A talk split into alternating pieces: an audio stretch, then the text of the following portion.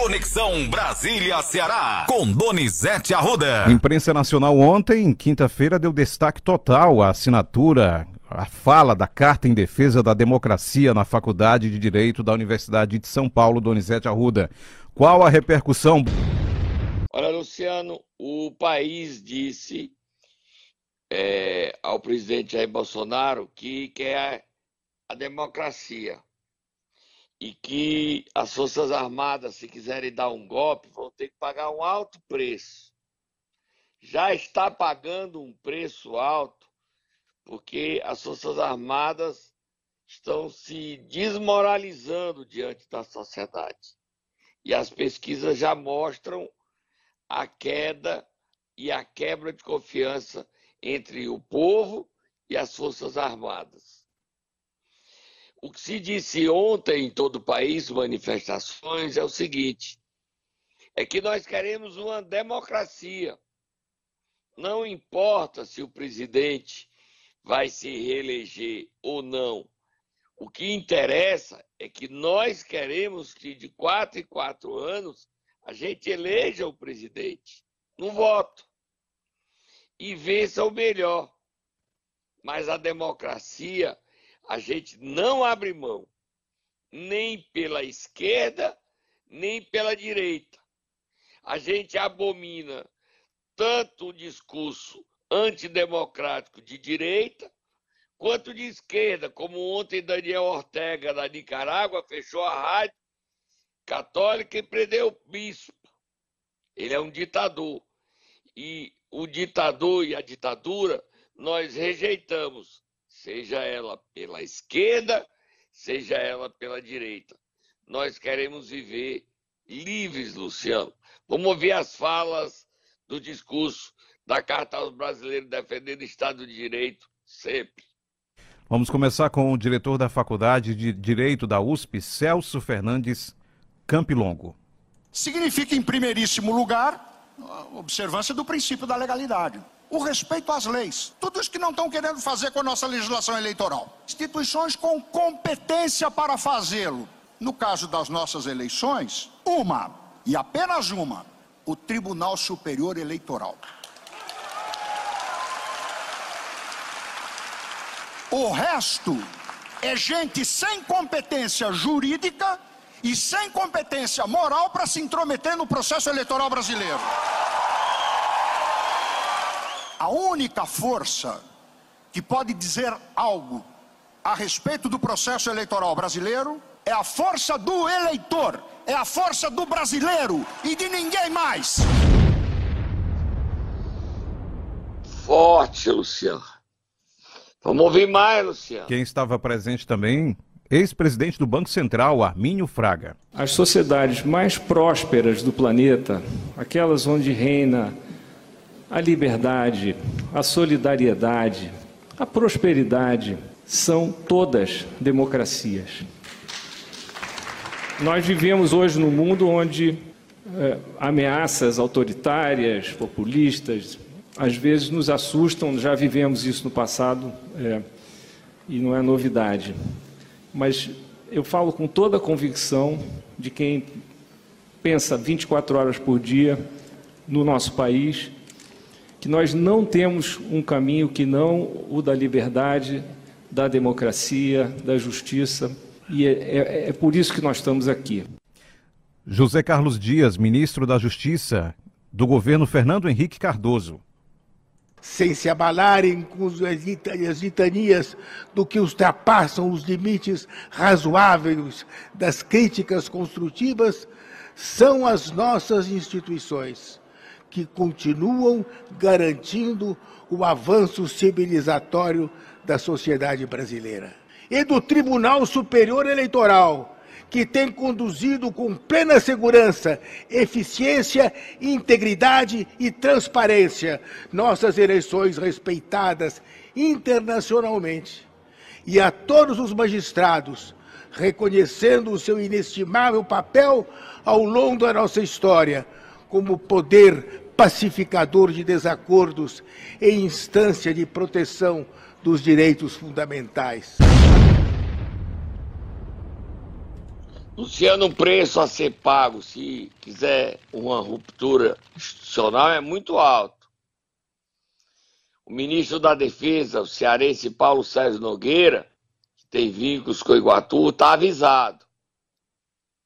O país quer continuar nessa toada, nesse caminho democrático. E que vença o melhor. Mas nós não podemos aceitar é uma volta, é um retrocesso a ditadura militar. Só quem viveu sabe que não é bom. A nossa liberdade é um bem que nós não queremos abrir mão, Luciano. Nós aqui falamos nossas besteiras e as pessoas que não gostam mudam de rádio. É livre. Ninguém é obrigado a assistir. Mas na ditadura nós não poderíamos falar o que estamos falando agora, porque nós seríamos presos nós seríamos torturados e nós seríamos banidos. E isso é ruim, né, Luciano? Nós queremos ser livres. O presidente, em sua live, criticou a manifestação, mas ele sentiu. Ele sentiu que não pode continuar com essas ameaças. Esse é o maior recado que a sociedade deu. Chega de ameaça à nossa democracia. Ele está fazendo um bom governo? que vença as eleições e continue presidente, mas dentro dos quatro cantos de um estádio, dentro do, das regras de jogo, respeitando a Constituição. Vamos ouvir o presidente, Luciano. E também, né? Já que for falar em votar contra, votar a favor, uh, alguém discorda que essa daqui é a, é a melhor carta da democracia? Alguém tem dúvida? Acho que outro pedaço de papel qualquer substitui isso daqui. Então vamos lá, já que o símbolo máximo do PT assinou a carta juntamente com a sua jovem esposa, eu pergunto, o PT assinou a carta em 88? O PT assinou a Constituição em 88? E o pessoal faz uma onda agora sobre carta à democracia para tentar atingir a mim, né? Mas a bancada toda do PT não assinou essa carta à democracia em 88.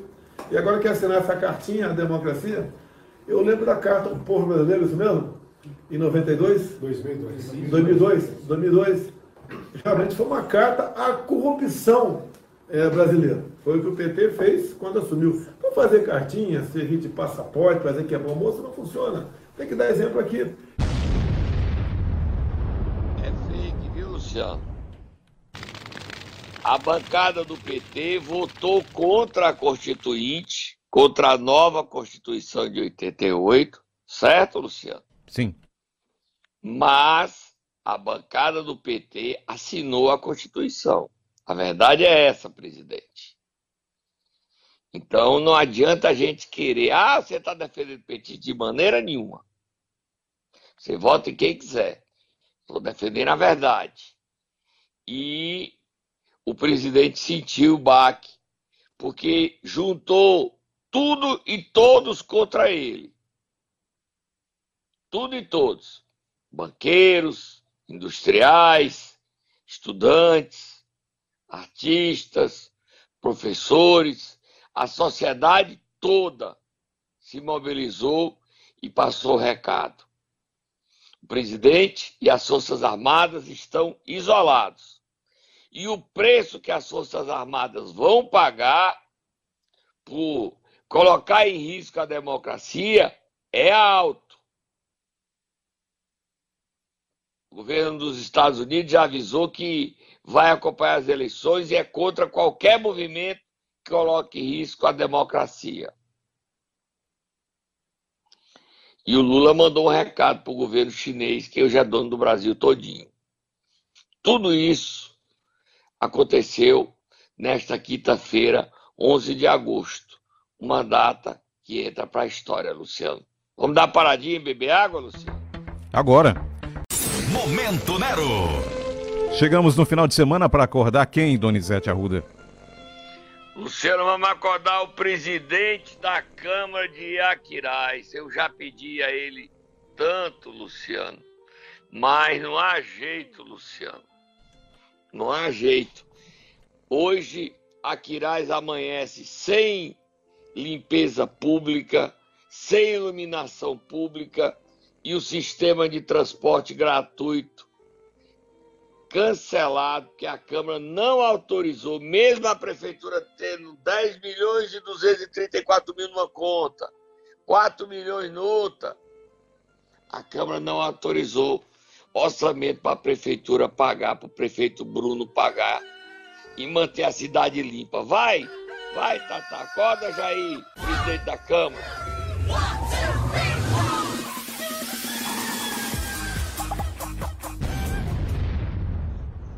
Luciano, o grupo G9 da Câmara Municipal de Aquiraz não está fazendo oposição ao prefeito. Está destruindo o município. Isso é um tiro no pé. É, são algozes do povo.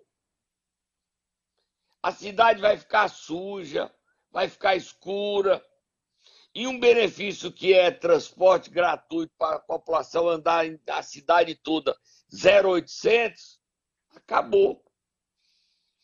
E esses vereadores dizem, não, somos oposição. Seja oposição a quem vocês quiserem. Mas não está certo ser oposição ao povo. Bota o prefeito Bruno anunciando que não tem como pagar. É uma coisa doentia desse G9. Doentia. Bota aí o prefeito falando, Luciano. A partir de amanhã, 12 de agosto, ônibus de graça, a coleta de lixo e a troca de lâmpadas, como o G9 não autorizou o pagamento, estarão suspensos. É isso mesmo que vocês ouviram, estarão suspensos. Nós fizemos tudo como eles mandaram, colocamos a lei separada por secretaria, protocolei na segunda-feira, dia 8 de agosto, tiveram até se a quinta para aprovar e não aprovaram a prefeitura tem dinheiro, 4 milhões na conta, 10 milhões na outra conta para poder executar o serviço. Então, duas coisas vocês já sabem. Primeiro que a prefeitura tem dinheiro e segundo que esses vereadores de oposição não querem ajudar, não querem deixar o prefeito trabalhar. Mas pela primeira vez, o povo de Aquiraz vai sentir na pele o que eu venho sentindo desde janeiro do ano passado. Terminou a sessão, o dono das empresas me ligaram e disseram que não tem como executar o serviço sem receber dinheiro e muito menos com esse terror causado por parte do G9, sem saber se eles vão autorizar ou não o pagamento. Tá certo? Então os serviços ficam suspensos. Nós ficamos aqui esperando o G9 aprovar na Câmara o orçamento para mim poder pagar as empresas. Enquanto isso, nós vamos viver na cidade dos sonhos desse vereador de oposição. Uma cidade escura, uma cidade suja e sem transporte de graça. Presidente Jair, convoca uma sessão extraordinária para hoje de manhã e aprove o orçamento, presidente.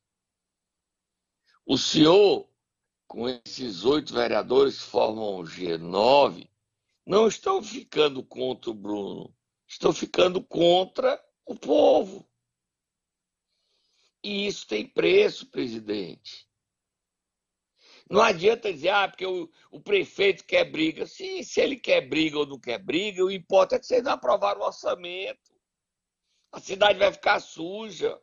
O Ceará vai conhecer o que vocês estão fazendo e o povo vai ficar contra vocês. O prefeito se fortalece e vocês se fragilizam. Porque vocês estão levando a oposição para o caminho errado triste esta sexta-feira para a população de Aquiraz. E os vereadores não compreenderam e não aceitam que eles perderam as eleições. Foi eleito um candidato que não era o deles. E eles não têm o direito de impedir, de atrapalhar a administração do prefeito. Lamentável. Vira a página, Luciano. Donizete, daqui a pouco nós vamos falar por onde anda Cid Gomes, só que eu estou vendo aqui uma imagem do irmão Ciro Gomes participando essa semana de um debate. Está com um rosto estranho. Você tem visto, Donizete? Foi ontem em Salvador, Luciano. O que está acontecendo? Que que tá Solta acontecendo? a musiquinha de duelo dos abestados. Foi você que bateu nele, Luciano. Ah, tem duelo? Eu tô sabendo. Foi você que deu a surra nele. Bote duelo dos abestados. Assuma pro povo cearense. Você nem falou que é duelo, Donizete Arruda. Falei que é duelo dos abestados. Ciro Gomes está com o rosto inchado, a, cabe, a, a, cara cortada. Isso foi o Luciano Augusto que deu a pisa no Ciro. Foi ou não foi, Luciano? Negativo. Foi você que bateu no Ciro, Luciano? Informação negada. Assuma. Ciro Gomes tá todo inchado, cara cortada. Isso ontem em Salvador, ele estava lá, Luciano. E ele, a assessoria, a matéria é destaque da revista Veja, reportagem da revista Veja, Luciano. Você viu aí, quem quiser entrar no meu Twitter, tem a foto do Ciro no Instagram também. O Ciro Gomes todo inchado, levou uma pisa. Foi pisa, foi, Luciano? Não tem Brigou como... na rua, foi, Luciano? Não tem como saber, não tem como saber. A assessoria dele falou que foi o que, Luciano? Leia o que, é que a assessoria disse. Já estou procurando aqui a nota da assessoria. Eu nem cheguei a ver essa nota, Donizete Arruda, que, qual foi a justificativa. O que é que está acontecendo com o, Ciro, com o Ciro. Luciano, você não viu, Luciano? Desde papo, Luciano. O Ciro Gomes, segundo, é o último, meu único, último ah, tá Twitter, aqui. último Instagram. Foi para retirada segundo de... a assessoria, foi um procedimento dermatológico de retirada de pinta no seu rosto. Se você não acreditar nessa versão, acredite na minha, que foi o Luciano que deu a pisa no Ciro.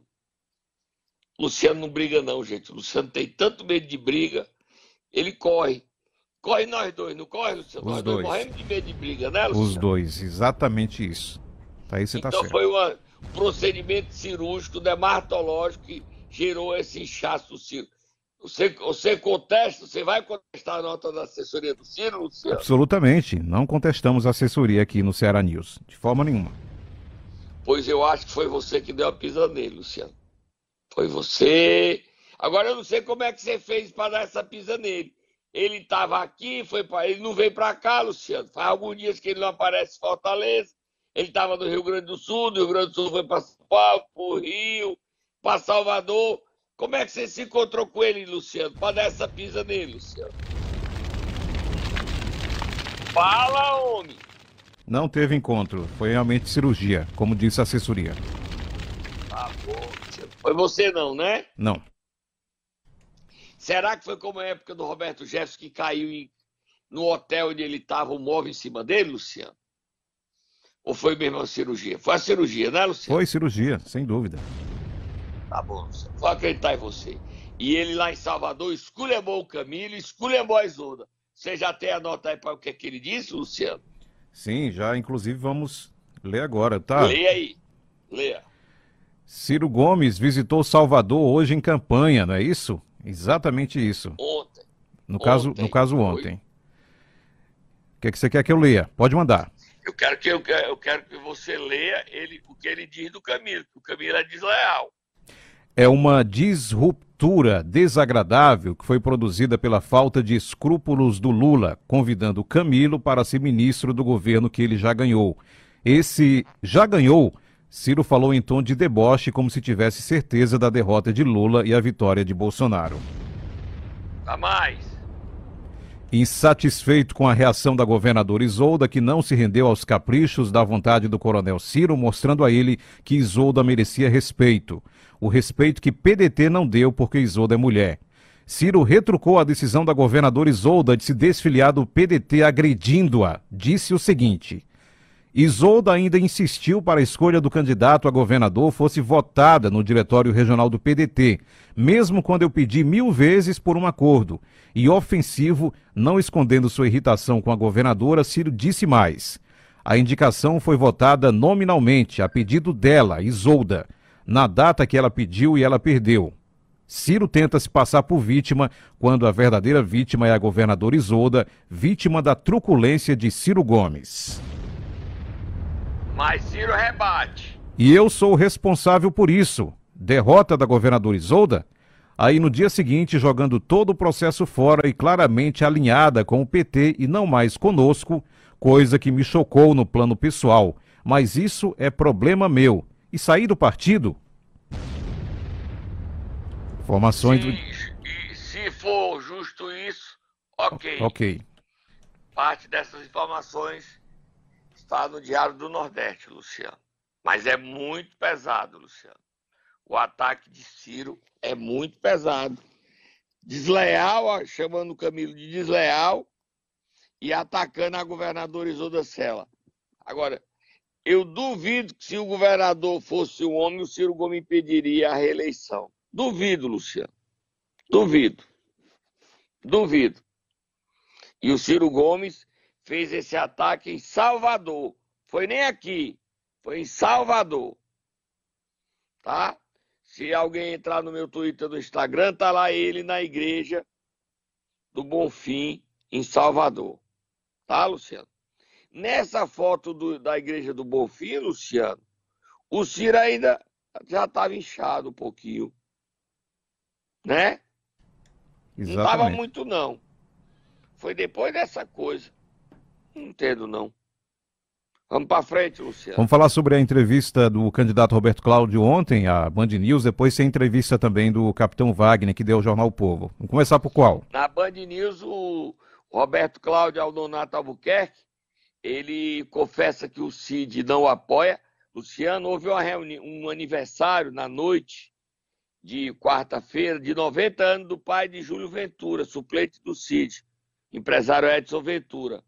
E lá estiveram a governadora Isolda, o ex-governador Camilo, o senador Cid e Roberto Cláudio. Os quatro estiveram lá, mas não conversaram nem tiraram foto, nenhuma foto juntas, Luciano.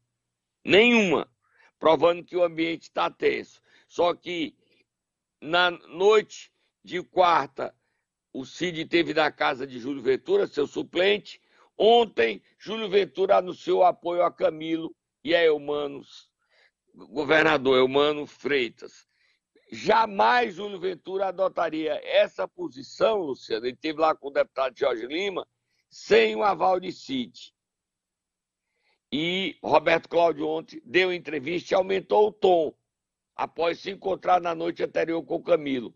Ele criticou e acusa Camilo de irregularidades no uso dos recursos do FECOP. Só que é bom o Roberto Cláudio não esquecer que quem autorizou a mudança do FECOP para outras áreas foi o governo Cid, 2007 2008. E ele disse que Cid ainda não declarou apoio à sua candidatura. Eu boto o bonequinho do Eu Te Disse, Luciano, eu te disse. Bota aí. E vamos ouvir o. Mas eu te disse, eu te disse. Já sei. Ah, vamos ouvir o Roberto Cláudio. O Cid ainda não se manifestou sobre o seu efetivo e eventual envolvimento nessa campanha. Mas preciso registrar primeiro a minha amizade, a minha afinidade de pensamento, o meu respeito. Né? O Cid é uma referência de homem público para mim.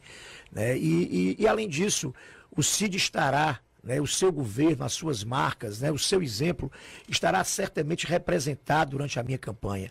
Né, boa parte do que eu penso, boa parte né, da, da, minha ideologia pessoal, boa parte dos exemplos vitoriosos que eu vou utilizar ao longo da minha campanha são exemplos produzidos pelos governos transformadores do, do ex-governador e atual senador Cid Gomes.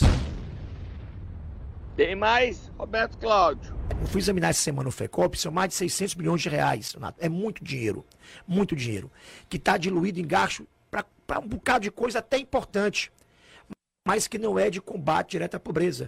Gasto esportivo, gasto em promoção de arte e cultura, que poderiam e deveriam ser gastos das próprias secretarias.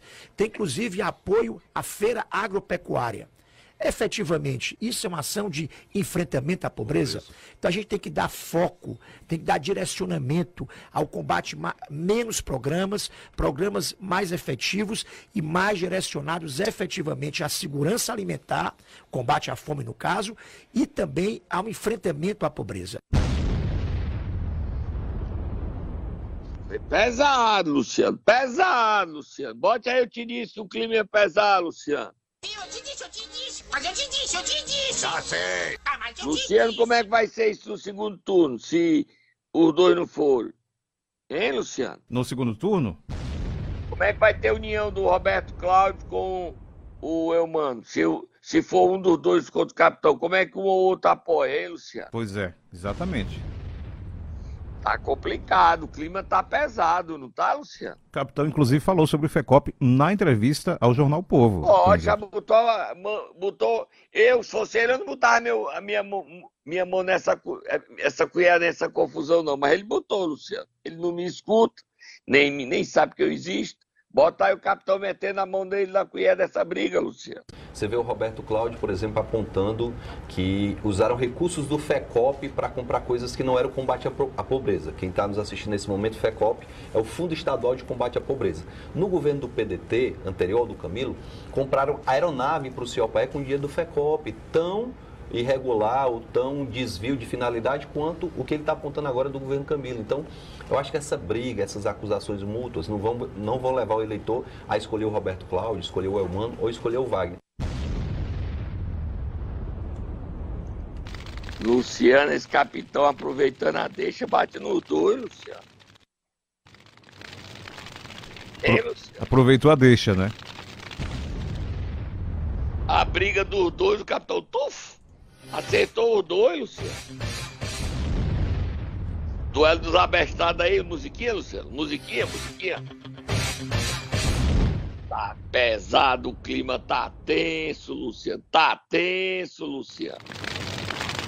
E em Juazeiro do Norte, o prefeito Gleito Bezerra anunciou apoio a Camilo Santana.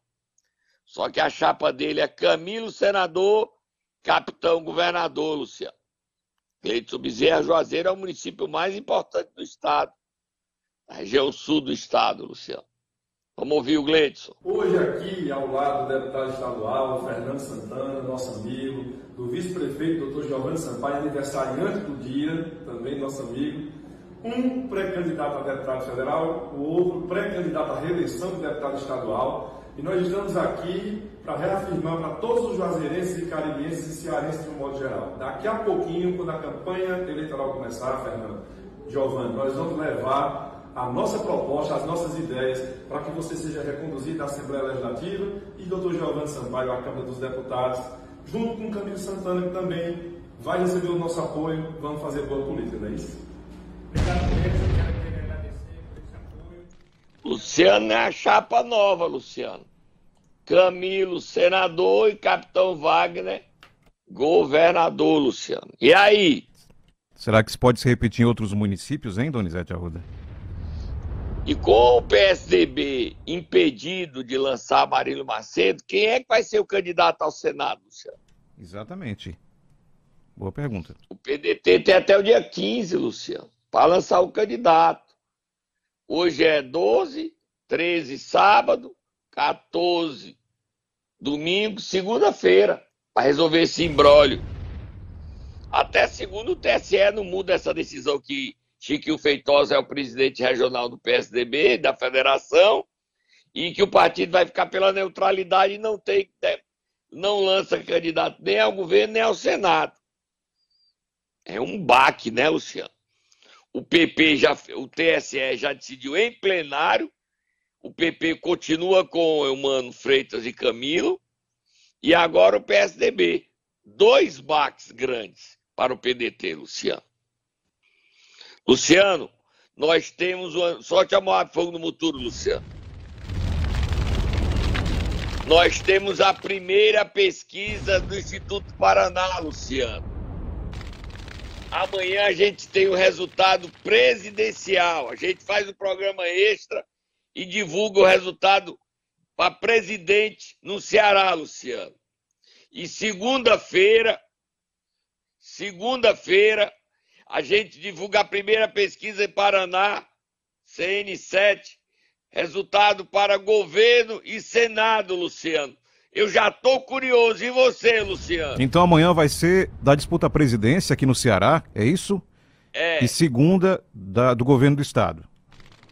É isso? Segunda do governo do Estado. Paraná.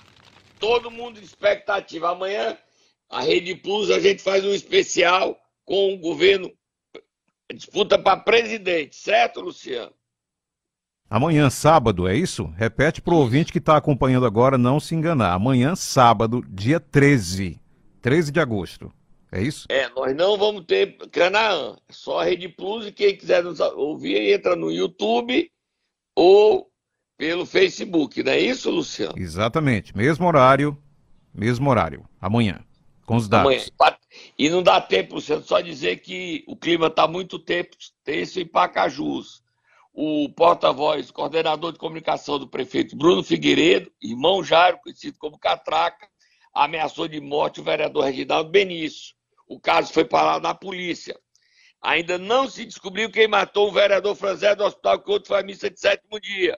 E agora ameaça de morte do coordenador de comunicação irmão Jairo Catraca contra Reginaldo Benício. A polícia é, tem provas das ameaças através de WhatsApp do irmão Jairo para o Reginaldo Benício. Isso não pode terminar. A vida de Reginaldo Benício corre risco, Luciano. E entre Pacajus e Horizonte, as ameaças não são verbais. Estão matando gente, Luciano. Bom final de semana. Hoje tem programa no meu canal às sete da noite, Luciano. E amanhã? E amanhã a gente está aqui dando a Paraná resultado presidencial, Luciano. Até amanhã, Donizete Arruda. Amanhã, programa especial às 7 horas em ponto. Donizete entra às 7h20 na conexão Brasília-Ceará. Amanhã, sábado,